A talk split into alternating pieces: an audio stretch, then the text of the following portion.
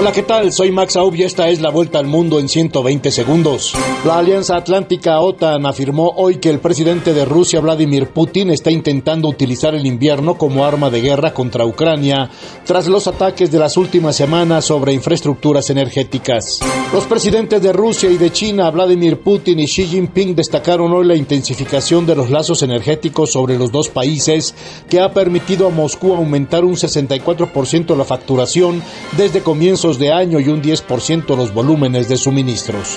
Israel pidió a más de 50 líderes mundiales que se opongan a la resolución que se votará en la ONU para promover una opinión consultiva en la Corte Internacional de Justicia de la Haya sobre las acciones de fuerzas israelíes en los territorios palestinos.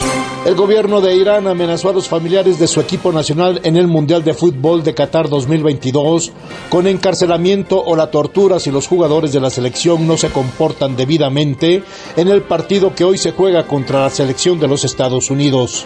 El presidente francés Emmanuel Macron realizará esta semana su segunda visita de Estado a Estados Unidos para expresar a su par Joe Biden su preocupación sobre el proteccionismo estadounidense y abordar la guerra en Ucrania. El volcán activo más grande del mundo entró en erupción por primera vez en 40 años escupiendo lava y ceniza en un espectacular despliegue de furia en Hawái.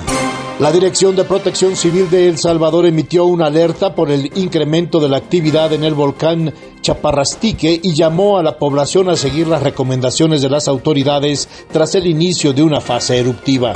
Fuerzas federales de México detuvieron en la ciudad de Nuevo Laredo, Tamaulipas, al jefe de una de las células más sanguinarias del cártel del noreste, en un operativo seguido de fuertes balaceras que obligaron a paralizar varias actividades. Esta fue la vuelta al mundo en 120 segundos.